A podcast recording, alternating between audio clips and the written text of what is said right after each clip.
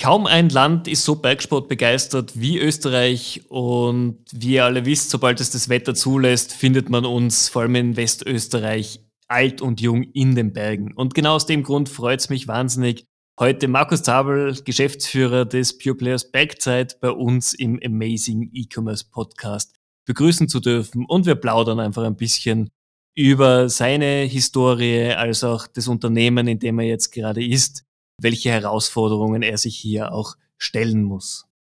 Hallo Markus, es freut mich sehr, dass du heute im Podcast mit dabei bist. Danke, dass du dir die Zeit genommen hast, gerade in der aktuellen Situation mit mir hier im Amazing E-Commerce Podcast zu plaudern. Ja, hallo Stefan. Danke auch natürlich für die Einladung, das mache ich gerne. Du, lass uns doch gleich mal reinstarten. Du hast ja schon einige Stationen in deiner E-Commerce-Laufbahn jetzt hinter dir.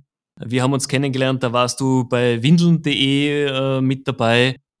Wie sind denn so deine Learnings über die letzten zehn Jahre hinweg? Was hat sich denn in der E-Commerce-Branche verändert? Ähm, wie unterscheiden sich die Herangehensweisen damals zu heute? Was sind denn da so deine Erfahrungen? Also ich glaube, grundsätzlich äh, kann man sagen, es ist einfach um ein Vielfaches professioneller geworden in allen Bereichen. Ähm, also heute ähm, einfach eine Webseite aufzusetzen, ein bisschen Google mal zu bezahlen und dann ähm, zu glauben, dass danach äh, das große Geschäft kommt, ist sicherlich definitiv vorbei. Ähm, die, die Hürden sind aus meiner Sicht größer geworden, dort einzusteigen ähm, in verschiedensten Bereichen. Äh, du hast, wir haben ganz am Anfang auch das Thema rechtlich mal angesprochen. Ich glaube, gerade mit DSGVO und so weiter hat sich da natürlich extrem viel getan. Ähm, aber auch, wie gesagt, das Thema Professionalisierung in allen, in allen Bereichen. Also ähm, es gibt halt heute eben im Marketingbereich absolute Spezialisten für einzelne äh, Belange, ne? sei es Performance, sei es Facebook-Ads, sei es sonstiges. Also die Hürde dort glaube ich, ein langfristig professionelles Geschäft aufzubauen, ist deutlich größer geworden.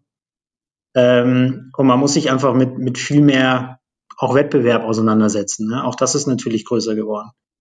Ähm, und es gibt mehr, äh, ja, mehr Kanäle, die ich berücksichtigen kann oder sogar muss. Ne? Also die eigene Webseite, aber auch Social Commerce, äh, Marktplätze. Also ich habe einfach ein, ein Vielfaches an, an Input, das ich verarbeiten muss, als das früher der Fall war. Früher gab es halt eine Webseite und dann hat man geguckt, wer hat noch eine Webseite. Aber ähm, und dann gab es irgendwann das Thema Amazon. Aber also alles zu überblicken wird deutlich schwerer oder ist deutlich schwerer geworden. Und du brauchst in vielen, in vielen Bereichen einfach ganz klare Spezialisten, äh, um, um auf der Höhe der Zeit zu sein.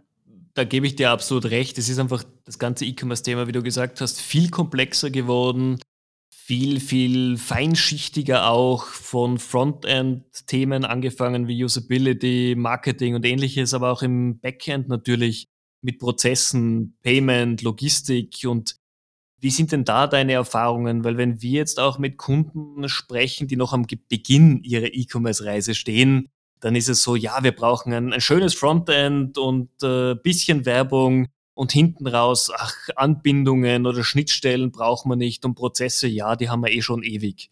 Ähm, ich glaube aber, das ist der Grundstein für Probleme, sobald das Business rennt. Wie ist denn da deine Erfahrung?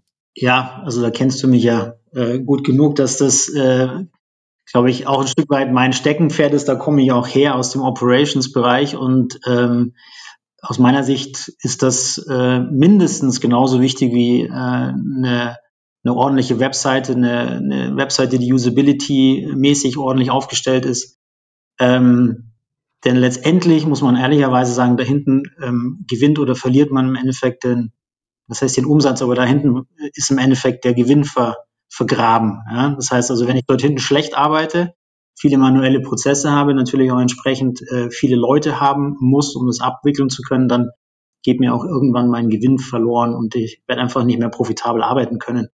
Ähm, und automatisch, also ich meine, wir sind als E-Commerce in einem hochtransaktionalen Geschäft. Äh, wir machen ganz viele kleine Transaktionen.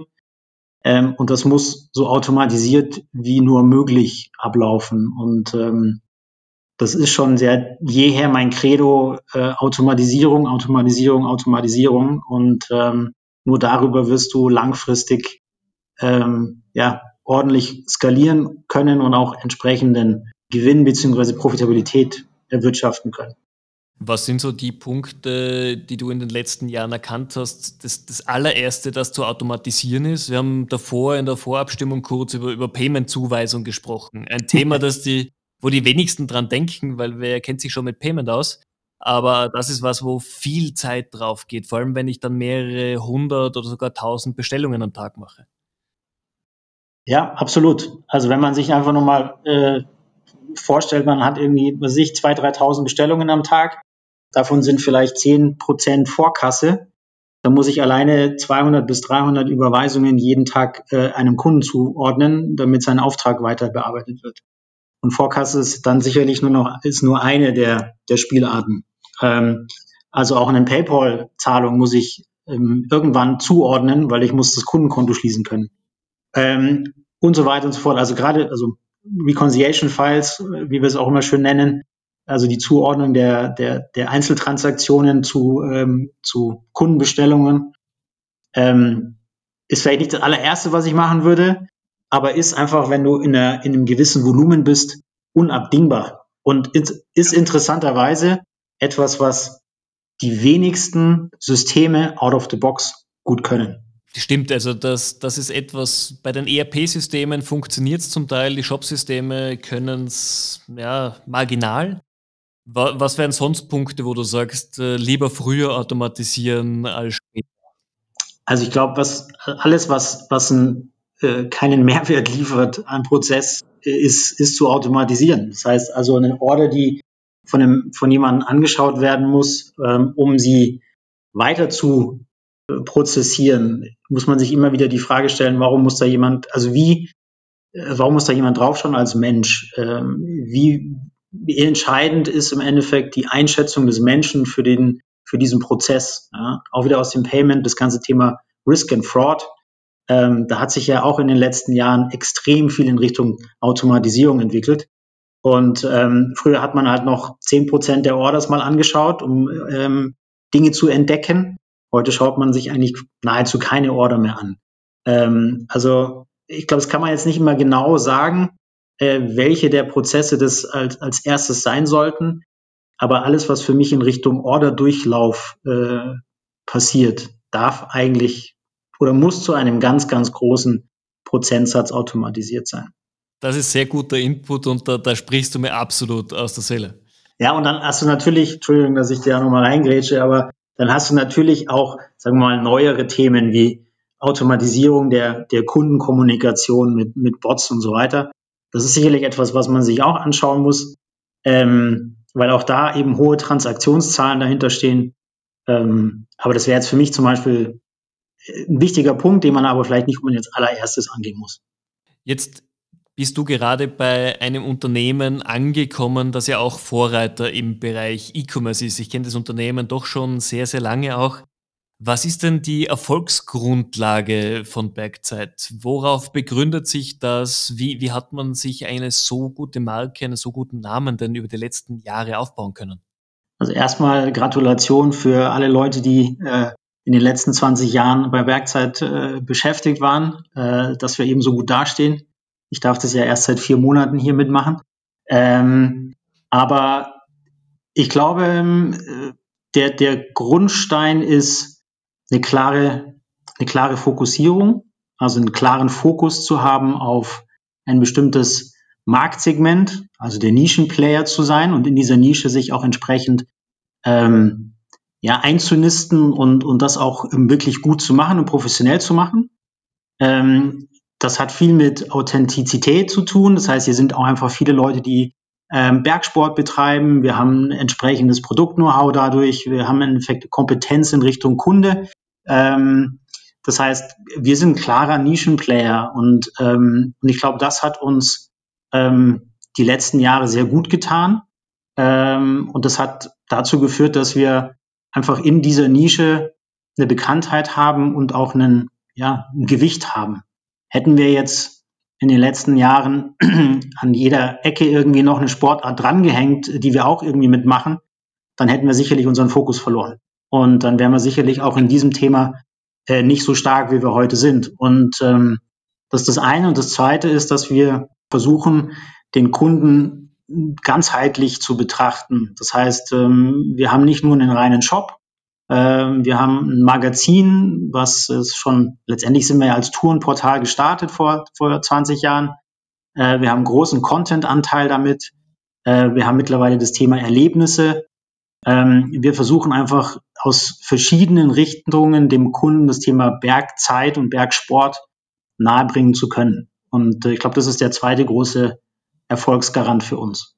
Das heißt, ihr habt euch schon in den letzten Jahren natürlich mit den Produkten beschäftigt. Das, das, zeigt dann immer, wenn, wenn gute Mitarbeiter dabei sind, die auch selbst den Sport ausüben, dann ist einfach extrem gutes Know-how und viel Erfahrung auch da. Ihr habt aber eben auch begonnen, über die unterschiedlichen Kanäle dem Kunden nicht nur jetzt Gutscheine zukommen zu lassen, damit er billiger einkauft, sondern einfach wirklich ein, ein Erlebnis des Sports zu bieten. Und das führt halt dann auch dazu, dass das Daten ja für euch extrem wichtig ist. Wie, wie, wie geht ihr da vor, um dem Kunden hier bestmöglich anzusprechen? Ja, ich glaube, dass wir da äh, wahrscheinlich jetzt nicht großartig anders finden als andere. Wir versuchen halt im Endeffekt unsere, unsere, unsere Daten entsprechend ordentlich zu nutzen.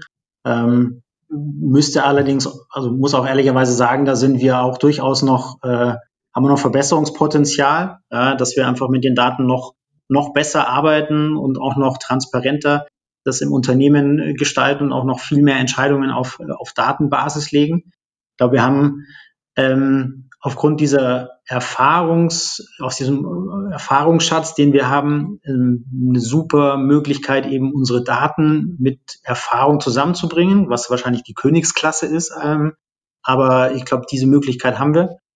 Ähm, aber grundsätzlich versuchen wir einfach im CRM-Bereich, in, in sonstigen Themen einfach ja, mit, mit unseren äh, Informationen, die wir haben zum Kunden, ja, bestmöglich zu arbeiten, aber haben da sicherlich auch noch Verbesserungspotenzial. Jetzt hast du angesprochen, Mitarbeiter sind für euch natürlich extrem wichtig, auch das Know-how der Mitarbeiter. Wie geht ihr denn vor? Versucht ihr die, die meisten Themen in-house abzubilden oder arbeitet ihr auch sehr eng mit Agenturen extern zusammen oder macht ihr einen Mix intern wie extern? Es kommt immer ein bisschen auf den Bereich an, aber wir sind grundsätzlich schon jemand, der, der eben auch mit Agenturen zusammenarbeitet. Wenn man jetzt in der Technik zum Beispiel das sich anschaut, dann arbeiten wir mit Agenturen zusammen. Aber auch ähm, im Bereich Magazin ähm, arbeiten wir eben mit, mit Bloggern und Agenturen zusammen, ähm, die für uns, und Redakteuren, die für uns ähm, auch schreiben.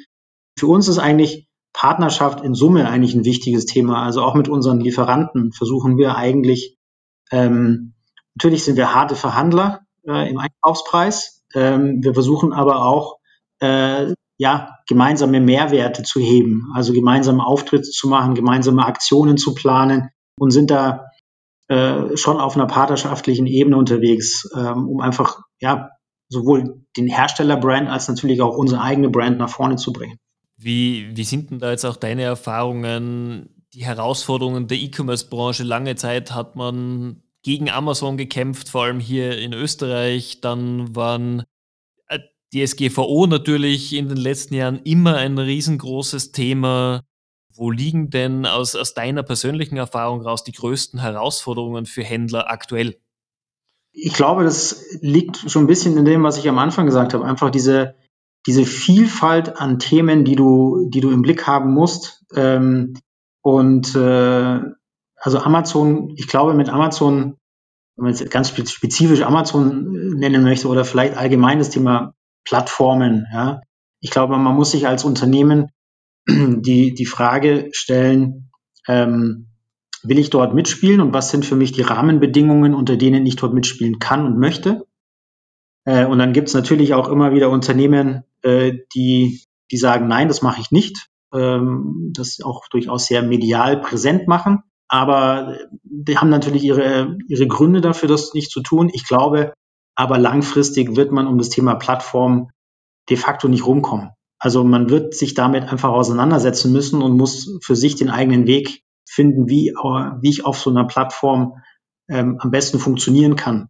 weil du gesagt hast, die größte Herausforderung, ich glaube, das ist wirklich die Vielfalt, weil wenn man sich jetzt das Thema Amazon anschaut, explizit, dann ist das in den letzten Jahren ja auch ein komplett eigener Businessstrang geworden. Ja, da gibt's äh, professionelle Agenturen, das ist ein, ein riesen äh, Kanal. Bin eben, also wir sind weit weg davon, dass man eben auf Amazon mal kurz sich als Merchant registriert, was draufstellt und dann plötzlich geht's durch die Decke. Ähm, wie ja oft auch mal gesagt wird. Also es hat sich halt einfach alles und wirklich jeder einzelne Bereich hat sich so stark professionalisiert, was ja ganz toll ist, ja, weil wir damit einfach Möglichkeiten haben ohne Ende.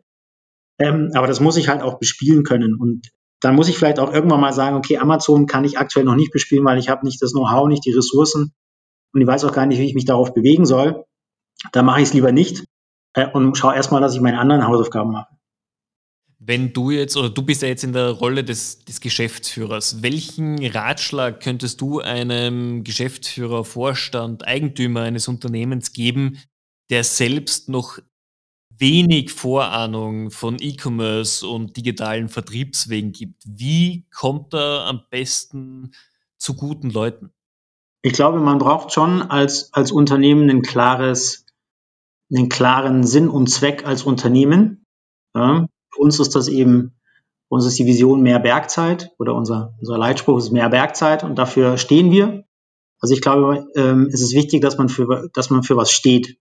Ähm, das ist für mich so das Erste. Das Zweite, wenn ich mir Leute hole, das glaube ich hat Steve Jobs irgendwann mal gesagt, wenn ich mir kluge Leute hole und ihnen dann sage, was sie tun sollen, dann, dann ist das sicherlich nicht der richtige Weg.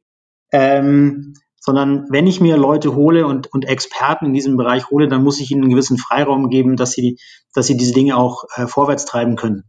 Und, ähm, und dann heißt es, glaube ich, offen zu sein, um zu lernen. Also äh, wenn ich heute als Geschäftsführer mit einer gewissen E-Commerce-Erfahrung ähm, komme, dann bin ich trotzdem derjenige, der hier im Unternehmen einfach noch viel lernen muss, ja, weil ich bin in einem neuen Unternehmen, es sind Dinge, die ich selbst nicht noch nie gemacht habe äh, andere Branche und so weiter. Ich glaube, man muss immer offen sein, auch lernen zu dürfen und äh, zu wollen. Und ich glaube, wenn man, wenn man offen ist dafür, dass, dass andere Leute ihre Erfahrungen einbringen können und dass sie einen Freiraum haben, sich auszuleben, dann ist, glaube ich, für mich erstmal ein großer Schritt getan, dass Leute auch wirklich Lust haben, da mitzumachen. Und da müssen natürlich noch ein paar andere Dinge passen, aber, aber ich glaube, das ist für mich so die Grundvoraussetzung, um gute Leute zu finden. Das ist auf jeden Fall ein, ein sehr, sehr guter Ansatz, einfach auch dieses Interesse selbst aufzubringen für diese Themen, die ja doch fürs Unternehmen immer wichtiger werden, auch in der nächsten Zeit? Also ich glaube, wir haben ja alle nicht die Weisheit mit Löffeln gefressen, sondern ähm, jeder hat sein, sein Steckenpferd und seinen Schwerpunkt und da ist er sicherlich auch sehr gut. Aber ähm, ja, wir können ja, wie gesagt, vor allem mit der Professionalisierung, wie soll denn eine einzelne Person in allen Themen so gut sein, dass wir es vorwärts treiben können? Dann lass uns doch zur nächsten Frage gehen, die jetzt eher auf dich persönlich abzielt. Ähm, was motiviert dich ganz persönlich, jeden Tag in der Früh aufzustehen und dein Bestes zu geben? Nicht nur jetzt für deinen Arbeitgeber, sondern auch für dich persönlich. Was sind Themen, die dich motivieren? Also mich motiviert grundsätzlich Veränderung. Ähm, ich bin ein ganz schlechter Verwalter, ähm, sondern ich brauche irgendwie, ich brauche irgendwie Veränderung. Und äh, ich bin, glaube ich, also ich bin jetzt keiner, der persönlich sagt, ich muss in einem Thema unbedingt der, der, der Weltmeister werden oder der Allerbeste werden. Für mich ist so einfach dieses Thema Potenziale heben, Potenziale sehen und diese Veränderung vorwärts treiben. Das ist für mich eigentlich das, was mich antreibt. Und als zweites, und das macht mir eigentlich unheimlich Spaß, ist halt dann eben in dem Team das zu tun. Also ähm, ich glaube, würde ich wäre ich alleine im Homeoffice die ganze Zeit, dann wäre ich wahrscheinlich nach drei Wochen eingegangen. Und äh, insofern, äh, ich brauche, also ich persönlich brauche die Ansprache, ich brauche äh, Leute, mit denen ich zusammenarbeiten kann. Und ich brauche eben auch diese, ja, diese Experten um mich herum, die mich, die mich auch persönlich natürlich ein Stück weit weiterbringen, von denen ich lernen kann. Und wiederum, glaube ich, können die dann vielleicht auch was von mir lernen. Also du brauchst auch mal durchaus gechallenged zu werden von jemandem, der einfach in gewissen Bereichen nochmal mehr Einblick hat als du es hast. Ich, ich brauche das mit Sicherheit, weil also das wäre ja schlimm, wenn, äh, wenn, wenn ich der, also es gibt ja Leute, die sind der Meinung, dass sie alles besser können, aber ich bin das sicherlich nicht. Das, wie gesagt, das ist für mich so dieses Zitat von Steve Jobs. Ja? Also wenn ich jemanden hole, der sich im E-Commerce ähm, Technologie, ja, also Shopsysteme super auskennt. Also warum soll ich ihm erzählen, äh, was meine beschränkte Sicht der Shopsysteme ist, äh, das kann er einfach viel besser. Und dann müssen wir gucken, was die Rahmenbedingungen sind, dass er sich äh, dort in, entwickeln und entfalten kann. Ich möchte auch jeden Tag noch was lernen. Finde ich, finde ich einen guten Ansatz. Und dann kommen wir auch schon zur, zur Signature-Frage quasi hier im Amazing E-Commerce Podcast. Wann hast denn du das letzte Mal etwas zum ersten Mal gemacht und was war's? Ich habe ja im Vorgespräch gesagt, ich habe mich vorbereitet. Äh, die Frage ist ja jetzt schon die Signature-Frage, wie du gesagt hast. Ähm, ich habe eigentlich ein, zwei Sachen für mich. Also ähm, das eine, dadurch, dass ich eben jemand bin, der eigentlich gerne unter Menschen ist, ähm, habe ich alle, ja, wenn man so sagen möchte, Ansprachen bisher eigentlich versucht, face-to-face -face irgendwie zu haben. Wir hatten jetzt das erste Mal ähm, aufgrund von, von Covid den Fall, dass wir eine Mitarbeiterversammlung beziehungsweise eine Mitarbeiteransprache quasi in eine Kamera machen mussten oder durften. Das ist schon echt ein komisches Gefühl. Du schaust in eine Kamera, du hast keine Reaktion auf der anderen Seite. Ähm, und äh, das war für mich ganz neu. So neu, äh, dass wir es morgen gleich nochmal machen. Also die nächste Mitarbeiterversammlung wieder online. Ähm, und ähm, aber es funktioniert. Ja, also es, ähm, es ist okay. Ich glaube, es, er kann, kann keine klassische Mitarbeiterversammlung ersetzen, aber ähm, es ist definitiv okay. Ähm, und das Zweite, ähm, ich habe vor, keine Ahnung, ein paar Wochen, habe ich mir einen TikTok-Account gemacht und äh, da mal reingeschnuppert und muss ehrlicherweise sagen, äh, ich bin da wieder raus. ich glaube, ich bin zu alt, ich bin nicht die Zielgruppe.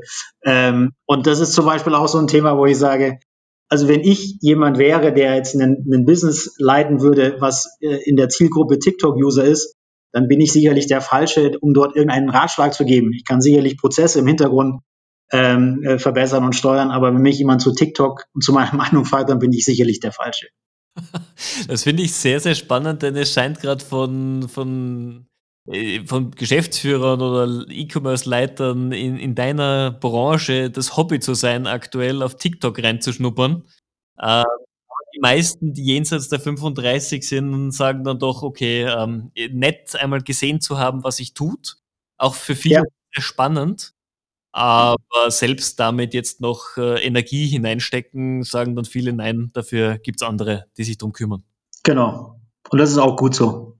Da muss ich äh, auch ein ganz großes Lob an den Thomas Hutter von der Hutter Consult geben, denn der hat es im Jänner, da war ich noch in der Schweiz, geschafft, TikTok wirklich innerhalb von zehn Minuten auch so zu erklären, dass ich es verstanden habe. Ich muss aber zugeben, ich habe mir trotzdem keinen Account gemacht. Also das ist nichts, wo ich mich jetzt noch rein tigern werde. Ja, das ist wie gesagt, ich glaube, da gibt es auch Dinge, die muss man anderen Leuten überlassen. Absolut. Weil wie viele Kanäle möchte man sich selber noch auftun, dann verlierst irgendwann den kompletten Überblick. Ja. Ich glaube, jeder von uns hat einen begrenzten Zeitraum am Tag, den er auch für die Arbeit nutzen möchte und sollte. Und wenn du dich einfach überhaupt nicht mehr fokussieren kannst, dann, dann leidet alles darunter. Ja. Wie ist denn jetzt dein Ausblick noch für das restliche Jahr 2020? Wir haben ja noch den Großteil des Jahres vor uns, auch wenn in vielen Gesprächen es schon oft vorkommt, als ob schon Dezember wäre, weil alle sagen, ja komm, vergiss dieses Jahr. Was steht denn bei euch jetzt beruflich noch an? Welche, welche Ideen, welche Projekte gibt es bei euch im Unternehmen, die ihr jetzt anstarten werdet? Also wir haben, äh, wir haben dieses Jahr noch nicht abgeschrieben, ähm, sondern wir, wir sind ja, wir planen relativ eng und kurzfristig ähm, aufgrund der aktuellen Lage, sehen aber dieses Jahr ähm, zumindest mit dem aktuellen Blick ähm, jetzt nicht als total verlorenes Jahr. Ähm, sicherlich ein Jahr, wo äh, sich noch ein paar Sachen tun werden, sicherlich auch ein paar ungeplante Sachen äh, noch kommen werden, aber wir haben irgendwann mal gesagt, vor, ich glaube, zwei Wochen oder sowas, es hat sich jetzt auch schon so ein Stück weit für uns eine gewisse Normalität in dieser Nicht-Normalität eingestellt. Ähm, insofern müssen wir schon auch schauen, dass wir mit unseren Themen vorwärts kommen. Und deswegen haben wir unsere Projekte, die wir eigentlich zum Anfang des Jahres geplant haben, äh, zwar teilweise ein bisschen nach hinten verschoben, weil wir natürlich auch ein bisschen Unsicherheit äh, in, in, in manchen Themen drin haben, aber wir haben sie per se nicht ähm, komplett runtergenommen. Und ähm, für uns ähm, sind ja verschiedenste Themen, die wir gerade auf der Pfanne haben. Wir sind im, im IT- oder Infrastrukturbereich, äh, wo wir uns erneuern wollen, ähm, wo wir schauen müssen, okay, wie kriegen wir denn eigentlich dieses Thema Technologie ähm, und, und Skalierung für uns nochmal ähm, besser hand, handhabbar. Wir haben das ganze Thema Kundenbindung, äh, wo wir einfach nochmal noch mal einen Schub geben wollen. Wir haben auch das Thema Internationalisierung für uns, äh, wo wir sagen, okay, wir, ähm, wir wollen das Thema Internationalisierung weiter vorwärts treiben, weil wir eben, ja, wir sind schon eine sehr starke äh, dachorientierte Marke. Ähm, wir sind jetzt mit Italien ähm, vor zwei Monaten gestartet, sicherlich nicht zum idealsten Zeitpunkt, aber ähm, sind damit gestartet und, und ähm, wir wollen einfach gucken, wo wir in Europa mit unserer Marke auch noch Fuß fassen können. Und ähm, die Themen gehen für uns eigentlich, ja, wie gesagt, vielleicht mit ein bisschen Verzögerung, aber grundsätzlich weiter, ähm, weil ich bin jetzt auch kein Freund davon, der dieser ganzen ja, Nachrichten, E-Commerce danach oder E-Commerce ist der, der, der absolut große Gewinner äh, dieser Krise. Ich glaube, das muss man sich immer sehr genau anschauen. Ich glaube, dass wir sicherlich einen, ähm, einen, ja, einen, einen Systemvorteil haben, äh, dadurch, dass wir einfach auch andere Prozesse und andere Strukturen haben. Ähm, das heißt aber nicht, dass wir, dass, dass das, wie es bei so schön heißt, der Gmade Wiesen ist sondern auch das müssen wir weiter äh, vorwärts treiben und wir müssen an unseren Themen dranbleiben. Wir müssen gucken, dass wir äh, eben unsere Prozesse optimieren, unsere, unsere Themen optimieren. Ähm, das geht unver, unvermindert weiter. Wie gesagt, mit vielleicht einer kurzen Unsicherheitsruhepause, wenn man es so nennen möchte, aber ähm, wir bleiben an den Themen dran. Das ist, glaube ich, auch wichtig, weil die, die jetzt äh, den Kopf in den Sand stecken, die werden einfach in ein paar Monaten großen Aufholbedarf haben. Und jetzt die Zeit nutzen, ist, ist sehr, sehr wichtig. Ja, absolut. Wenn du sagst, ihr, ihr internationalisiert, auf welches Land schaut ihr da besonders? Oder welche Länder sind aktuell in eurem Fokus? Ja, wir haben jetzt, wie gesagt, vor, vor zwei Monaten Italien gestartet und das ist jetzt für uns eigentlich gerade mal der, der, das heißt der Fokusmarkt, aber da ist natürlich, wie gesagt, die letzten zwei Monate waren jetzt nicht die optimalsten, um in Italien zu starten. Ähm, aber da müssen wir einfach weiter drauf schauen, dass wir, ähm, ja, dass wir unsere Hausaufgaben machen und da vorwärts kommen. Ähm, wir haben ja als Bergzeit ähm, auch noch eine, eine zweite Marke mit Autobroker, ähm, die aktuell ähm, nur in Deutschland äh, haupt oder hauptsächlich in Deutschland unterwegs ist. Auch da versuchen wir im Endeffekt ein Stück weit anzugleichen an, an das, was wir mit Bergzeit machen. Darüber hinaus muss man sich genau anschauen. Also äh, letztendlich sind für uns natürlich alle, alle Länder interessant, wo es auch Berge gibt. Sagen wir mal einen größeren Bergbereich und Bergsportbereich gibt. Was da jetzt genau als allernächstes passiert, das, ja, das werden wir noch entscheiden. Okay. Das heißt, auch hier wird es einfach je nach Anforderung gesteuert werden, wohin sich das Unternehmen in Europa oder international entwickeln wird. Genau, aber Internationalisierung ist für uns auf jeden Fall ein Thema. Okay, sehr, sehr spannend. Sehr gut. Ich glaube, du hast uns damit und unseren Zuhörern einige sehr spannende Eindrücke geliefert und was ich einfach auch schön gefunden habe, aus deiner Erfahrung raus zu zeigen, man muss auf das richtige Team setzen, man muss schauen, auch die Verteilung des Know-hows im Unternehmen, dass man einfach hier die richtige Zusammensetzung findet. Und gerade als Geschäftsführer muss man einfach schauen, dass das Unternehmen am Laufen bleibt, dass die richtigen Leute an den richtigen Positionen sitzen, um so den Erfolg auch für die Zukunft zu sichern.